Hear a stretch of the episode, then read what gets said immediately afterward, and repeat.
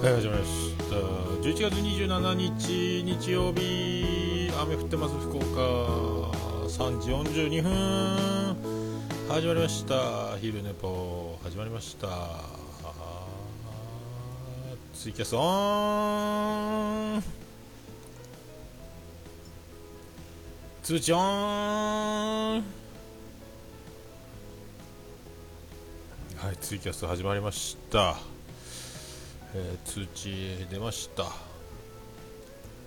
ということでございます。えー、とこれはこれか。はい。で今日もまあ指痛いながら寝起きでなんかもうえー、っと枕元に、えーギターを置いといてであの歌詞カードにコードが振ったやつも置いといてでも寝起きでえー、っとトイレ行ってうがいしてまた布団に戻ってであのチューニング始める。でツイキャス始めるっていう、まあ、流れで。なんかもう3日目ですよ、まあ、だいぶ指痛くないんですけどまああのちょっとずつ抑える分にはちょっとまあでも痛いですけどね。だいぶだいぶまあいいんじゃないですか。あとはまあ感覚がまあ全然戻ってないですけど。まあでも元からそんなにあの思う思った通りに弾けないんで、まあ難しいっちゃ難しいんですけど、まあ、ちょっとずつこれで、まあ、慣らしていって、毎日触りゃまあちったら慣れていくやろうっていう、あと指が痛いのもだいぶ慣れてくるやろうとは思うんですけども、えーそんな、そんな生活が始まっております。はい。えっ、とまあ偉いもんで、あのー昨日、まあ長女ブレンダー、えー大学合格して推薦でねでもうでもなんか学校の決まりかなんか知んないですけどセンター試験は受けなきゃいけないから気を抜いちゃいかんっていうことなんらしいんですけどで、まあ、今度すぐテストも始まるみたいで、まあ、そんなこんなあのツイッターにも一応書いてあげて僕ツイッターとフェイスブック連動してるんで、まあ、フェイスブックからのみ何か投稿するってことはまあほとんどないんですけど、インスタグラムとツイッターは全部フェイスブック連動で、だからフあんまり熱心じゃないっていうかもう連携ツイッターの延長線上みたいな感じで使ってるんで、大体あのいいねはツイッターじゃなくて、フェイスブックいいねって大体5人、10人、2人ぐらいの間を大体うろうろするんですけども、まあ偉いもんで、あの本当、えー、Facebook で長女ブレンダーの合格のね投稿となったんで、Facebook 連動で、まあ驚きの、えーこんなにみんないいねがいいねとコメントがたくさん、僕がまるで誕生日になったみたいな。いいねだけでも50人超えるってこれなかなか久しぶりな出来事。あちゃんとみんな見てんだなっていうね、えー、Facebook ってみんな見てんだなっていう。あ2番と各駅停車中ですか。あれ意外に簡単そうでむずいっすよねあれコードチェンジがね。むずいな。むずいなと思ってるんですけどね。どうやって弾いてんだろうって今思いながらやってるんです。中でで原曲を聴いてあの笹山さん歌ってるあの iTunes 発売バ発売バージョンのやつ。いやなんか違うなって思いながら弾いてるんですけどね。だから Facebook で、まあ、コメントもたくさんいただいてであの Twitter の方でもいいねがすごいたくさんいただいてであのね50人以上そんなにこうね友達は200人以上、まあ、確か Facebook はいるはずなんですけど300人はいないかなぐらいなんですけどあこんなにいいね押すんだみんなと思ってまあ驚いた次第なんです。結局、えー、と日頃僕がツイッターから連動してあの Facebook のタイムラインに僕の、ね、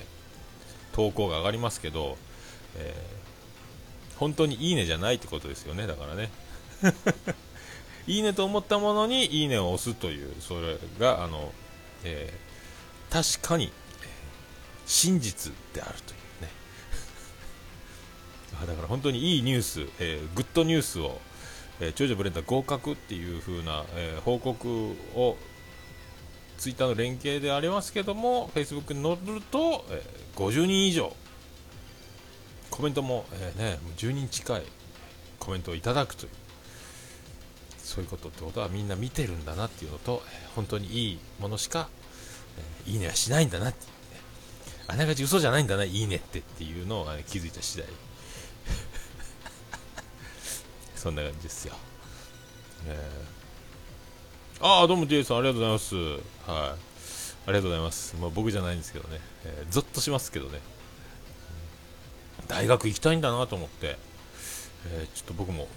えー、驚いてますよ、えー、なんであの僕があのもし大学に行けるんなら行くか？あのねえっ、と経済的にも学力的にも大学に行くに申し分ないなら行くのかって言われると、えー、行かないってことですよね。そう思います僕。いやもう学校勉強から解放されてっていうね。だからもう真面目やなって思いますね本当ね、えー、えらい真面目やなと思いますよ。はい、あどうもありがとうございます。今夜ありがとうございます。そんなんでね。で今日、えーと、養鶏場に卵を買いに行って、えーと、養鶏場昼休みだったんであの卵ロッカーみたいな自動販売機で卵買って、えー、それからダイソーで、えー、ちょっと明日やっぱ休もうかなっていう気持ちが今、まあ、予約が入れば開けますけどだ多分休もうかなっていう感じなんですけど休みならばあのちょっとメニューを書き直そうということで、えーと、ダイソーでちょっと紙を買いまして色色のついた紙を買ってでちょっと,、えーと、13周年記念がもう来月桃屋あるんでなんかくじ引きをあのビリジアン群青緑の64世がくじ引きがいいんじゃないかっつって。でくじ引きって言ってもなんかね何しようかなと思って。ちょっととりあえずあのなんかちっちゃい木のチップがあったんで積み木の積み木よりも小さいやつ。かまぼこ板を8等分したようなやつがあのネットに入って売ってたんでそれに番号を書いてでそこの表に1番から6番とか1番から4番とか1番から8番ぐらいにこう作ったそのくじ引きにその板をはぐると番号が書いてあってえーと、その番号で1番はボトルプレゼントとか、えーと、2番は桃焼きプレゼントとかだからそう辛口なしのやつ3番は、えー、生ビール無料とか、ね、4番は親子丼プレゼントとかなんかそんななんか考えてでそれを13周年記念で次回来店の時に、えー、利用くださいみたいななんかショップカードの裏にその特典を書いてハンコをしたやつを渡して。もう期限はないからいつでもそれ使っちゃってっていう風にするかですねって思って、まあ、くじ引きのやつを買ってあと最近のその傾向として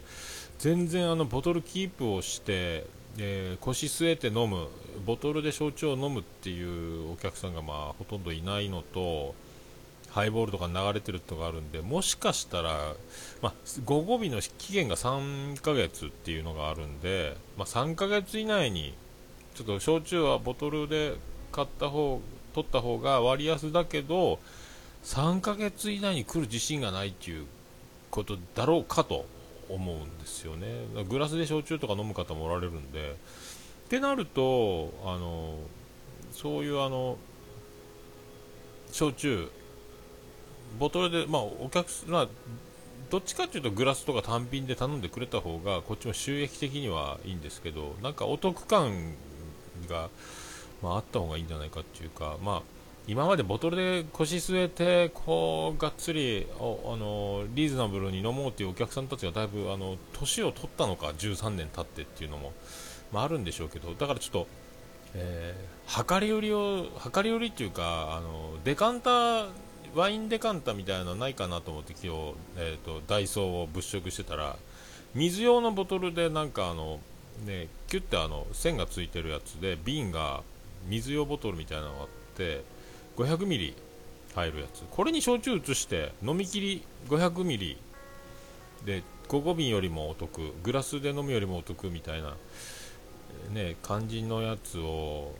出した方がいいんじゃないかっていうふうに思いついて一応今日瓶買ってきてで瓶洗うのがちょっと難しいんで瓶洗う用のなんかあの棒に棒の先にスポンジがついたようなやつも買って今洗って瓶干してるんですけど、まあ、来月、まあ、明日メニューを作るときにちょっと値段も考えるとしてで本当に500ミリのボトルなのかちょっと疑わしかったんでついでにあの100均で500ミリの計量カップも買って水を入れて測るというですねこの疑疑い深い用心深いこともしましてあここまでのラインで500なのねっていうね、え、でワインデカンタはここまで入れて500になるのねっていうのを一応確認して、えー、ね、ここまで入れろよっていう指導をしなきゃいけないんです。でまあ、これだと安心して飲み切りサイズやし、まあ、恨みっこなし。っていうだからボトルキープをしない今流れがあるのでこれの流れをに着目してもう手軽な飲み切りサイズの方がまあねあとはちょっとあの何回もグラスのおかわりを頼む。であの作る持っていくっていう頼む煩わしさっていうのもあるし僕らの手も減るんでそのいろいろな作業の効率化にもつながるんじゃないかというのとお客様いちいちすんません。おかわりくださいっていうのがあめんどくせえもう帰ろうかっていうそのラスト1杯の駆け引きが、えー、あるかないかのその瀬戸際に立った時にもうじゃあこれでやめとこうってなるお客さんもいるんじゃないかというね。結果あのもうちょっと飲んでたらもうちょっと気分がよく気持ちよくなって帰っていたのにちょっと飲み足りないな感で帰って家でさらに飲んでとかもう1軒行ってちょっと飲みすぎて、えー、ちょっと歴史的二日酔いにつながる人もいるかもしれないんである程度あの到達できるようなやっぱお酒が好きな人はねあのねいっぱい飲みたいで酔っ払いたい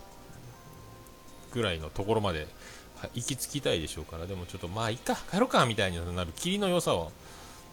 早めに与える結果になるんではないかというこの、えー、深読みの部分もありつつ飲み切り。飲み切り恨みっこなしシステム。ちょっとお得よっていうグラスよりお得よっていうボトルキープは5号瓶なんで、えー、900ミリあるけども400ミリも少ない500ミリ入ってる飲み切りサイズいかがですか？というこれはこれが意外にあの注文しやすいねこれっていうね。多分えーと、5号瓶が1800円なんで税込みで今出してるのはだからまあ1000円ぐらいになればお得じゃないかと思ってるんですけど、まあ、1000円切ったらなおさらお得でしょうけど、まあ、この辺の駆け引きをこの辺を考えろうかなというね、まあ、あもちろさんどうもありがとうございます、まあ、そういうのちょっと今考えつつね、まあ、もう買ってきたんであとはちょっとどのぐらいの値段にしてどういう書き方であのメニューにすると分かりやすく見やすく頼みやすいのかっていうのと、えー、そういうのをちょっとやんわり考えながら。まあそれをまあ12月に入る前にまあ明日ほぼ作業をほぼほぼしてしまってでまあ13周年もあるんでまあそういう流れで。まあ真面目に真面目にあのね 働こうかという、ね、えー、終わりを受ければ全てよしという、えー、2016年最終最終月に、ね、なりますんで、えー、まあ、あとはちょっとまたもう一度よく見て、えー、オルネポざっくり年表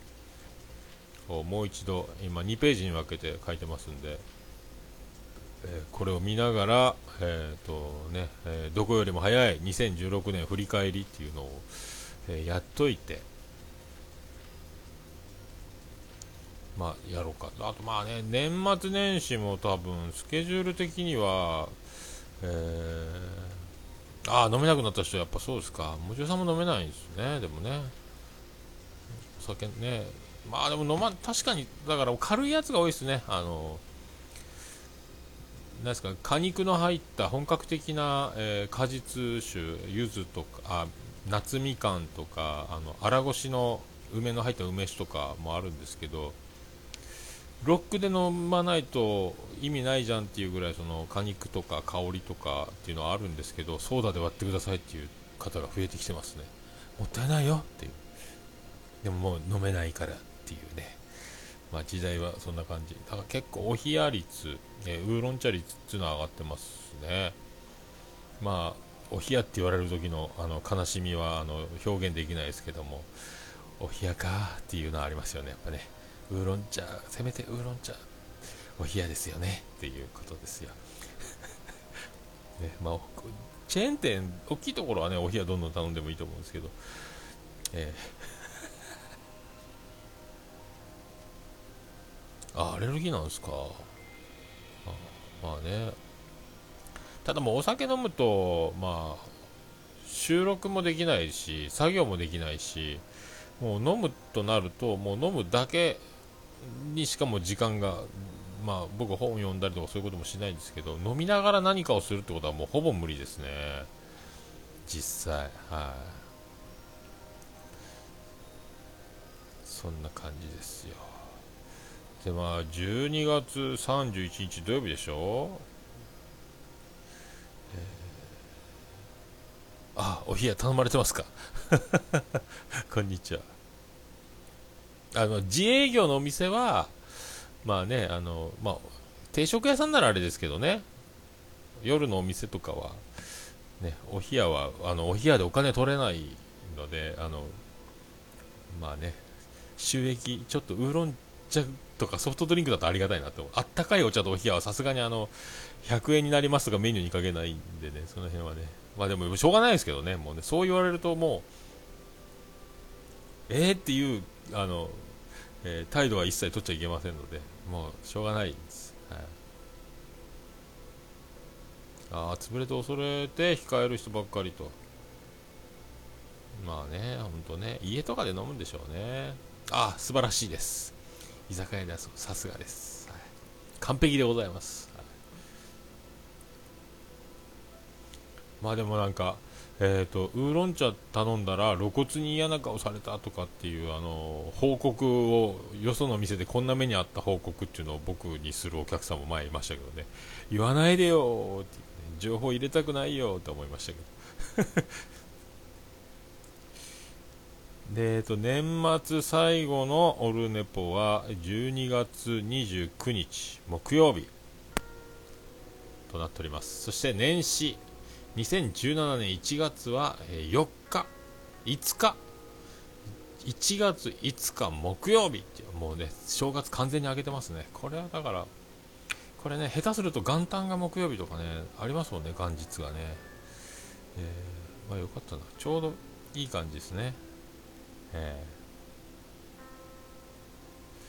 ー、まあ、ざーっとカレンダー見るに、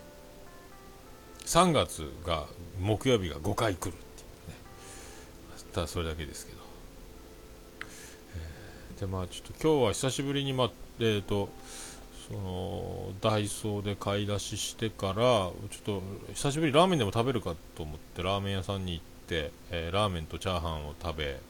でセルフで紅生姜をとか漬物とかを取るブースがあるとこで食べたんですけどえっ、ー、と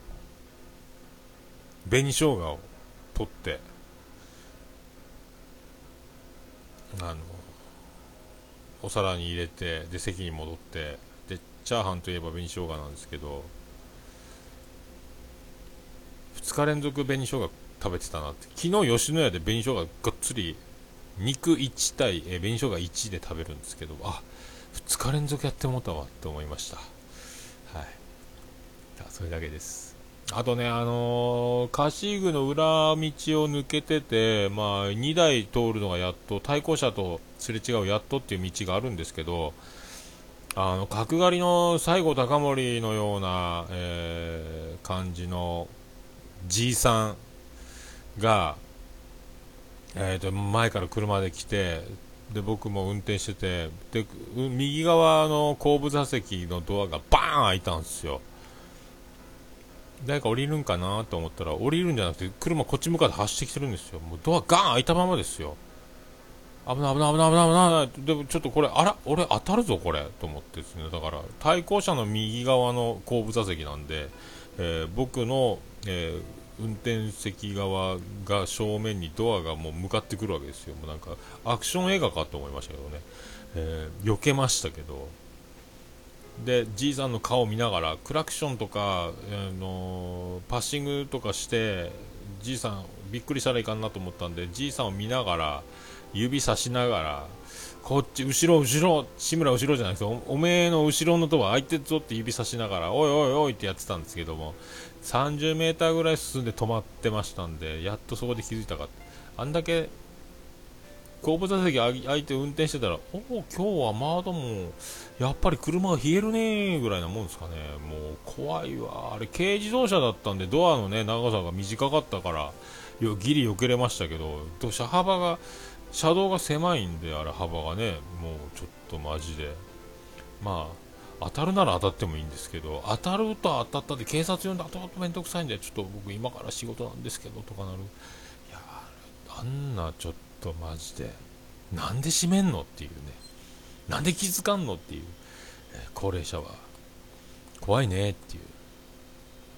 どこ行くつもりやったんやろかって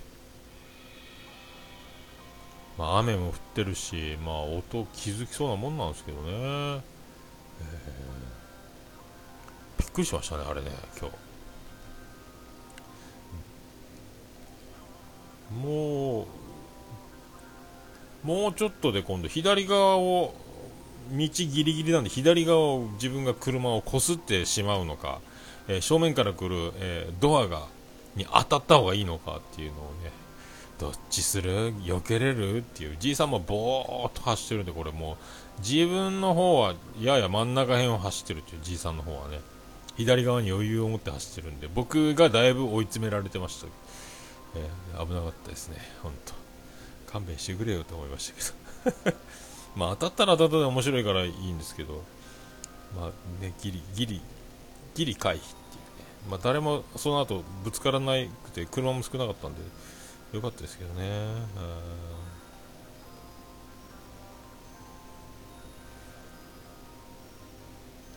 そういう感じですか。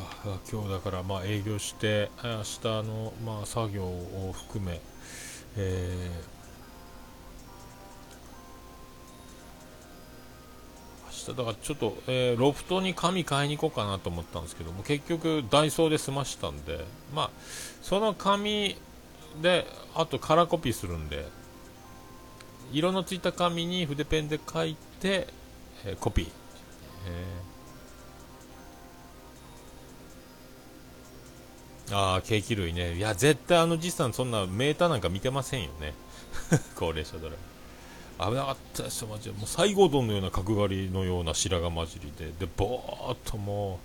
う、前だけをぼーっと見て運転してたんで、まあ、いっかと思って通り過ぎましたけど、僕が後ろ後ろって指さしたの見てなかったですもんね。多分寒さで気づいたと思うんですけどね。えらい今日は風が吹くね空いてるわっていう。まあ、そんな そんなとこですか。えー、本日の、えー、ポッドキャスト未再生、えー、74件、はい、今やっと人学のねあの途中まで聞いてましたけど、えー、第31回ねポッドキャスターハローキャスターの曲のあれ面白いですねハローキャスターのね解説ね。なんか僕が思ってたところとだいぶ同じやってまあなんかあやっぱムーンチャイルドやみたいな。あどうも。それではこの辺でということで。またありがとうございました。コインまでありがとうございます。いやその人学のハローキャスターまだ半分なんですけどね、えー、今のところあの陣太先生の自画自賛と、えー、ね、あと僕もちょっと褒められてっていう。あのやっぱりあの曲いいっすよねでもね。あでもあれでもサビが転調してるっていうのも意外になんかサビの店長気づかなかったですね僕ね。あれね。あんまりあやっぱ音楽やってる人しか分かんないのかな、まあ、サビが転調してる感があんまり分かんない。パンパーンって明るくなる感じっていうのはあったんでしょうかね、うん。まあ、そんな、えー、であのなんかあのサビ前のドラムのあのところヒムロックみたいなこと言ってます中でも氷室のミスティやったかな。なんかそれに似とサビの前あんなドラムやったなと思ってドロロロロロみたいななんかあった気がしましたけどね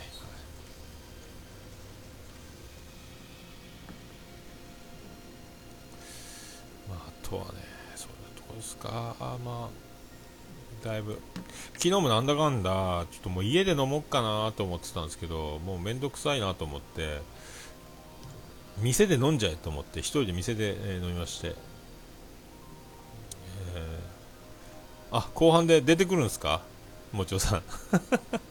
自分の音痴さが登場しますっていう。ああじゃああれか。補正したところが出るんだ。すごいですね。またそういうの出してくるんですね。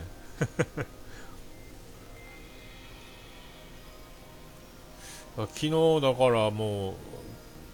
まあ一応めでたいんで。でみんな僕うちの妻ジェニファーはちょっと2時間近く店ピークだけ手伝ってもらってからなんか子供らと一緒にどっかとりあえず乾杯しに行こうみたいなことをしたみたいなんですけどなんか俺も飲みたいなと思いましてもう店でそのまま、えーと、馬刺しとポテトサラダと,、えーと、湯豆腐を自分で作りまして、えー、ボジョレ・ヌーボーを、えー、コップに半分、えー、半分の通常お客さんに出す半分の半分の量のボジョレ・ヌーボーとあと生ビールを洗浄するときに約グラスに1杯分あの機械に残ってる分のビールをを捨てなきゃいけないんでそれを、えー、グラスに入れて飲みまして。であのサントリーがサンプルでくれた、えーと、ウイスキーをハイボールで飲むというですね、えー、お得な宴を1人で、えー、やるというですね桃屋で。そんな感じだったですかね。ああそうなんですか。もちお先生が提案したんですね。なるほど。エンターテイナーですねやっぱね。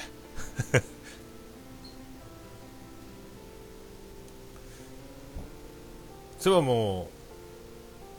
うもちろん先生は盛り上がってましたね。浅沼先生と。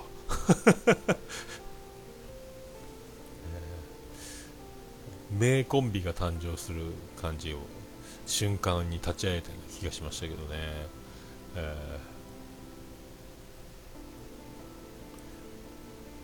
ー、でまあそれで昨日飲んじゃったんでもう今日はまた飲まないっていう、まあ、流れにしようとは思いますけど、えー、まあその流れで。また多分明日はこれ明日ちょっと車に乗って天神まで行ってロフトで髪を刈ってみたいなのがなくなったんでまた明日朝起きてまたあの全然声も寝てて歌える状態じゃないんですけどあの、えー、適当に軽めに歌いながらギターリハビリ4日目をやってからメニューを書いたりしよっかなという。そして多分明日はどっかに飲みに行くかみんなで。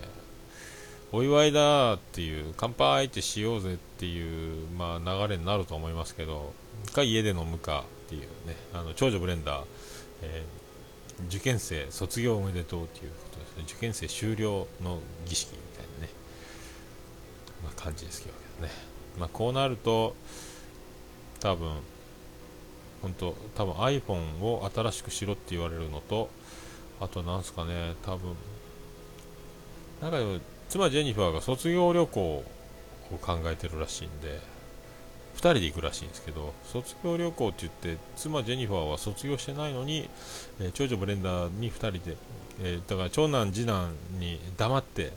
内緒にしてやるのかな？あ温泉旅行も行くって言ってたかな。なんか安いとこ。僕勤労してる間に。それはみんなで行くんかな？僕以外の家族が。そんな気がしますけどね。はい、あありがとうございます。あ年明け早々やるんですね。浅沼さんと。そうですか。浅沼さん来てますね今ね。あっちこっち出て。あのもう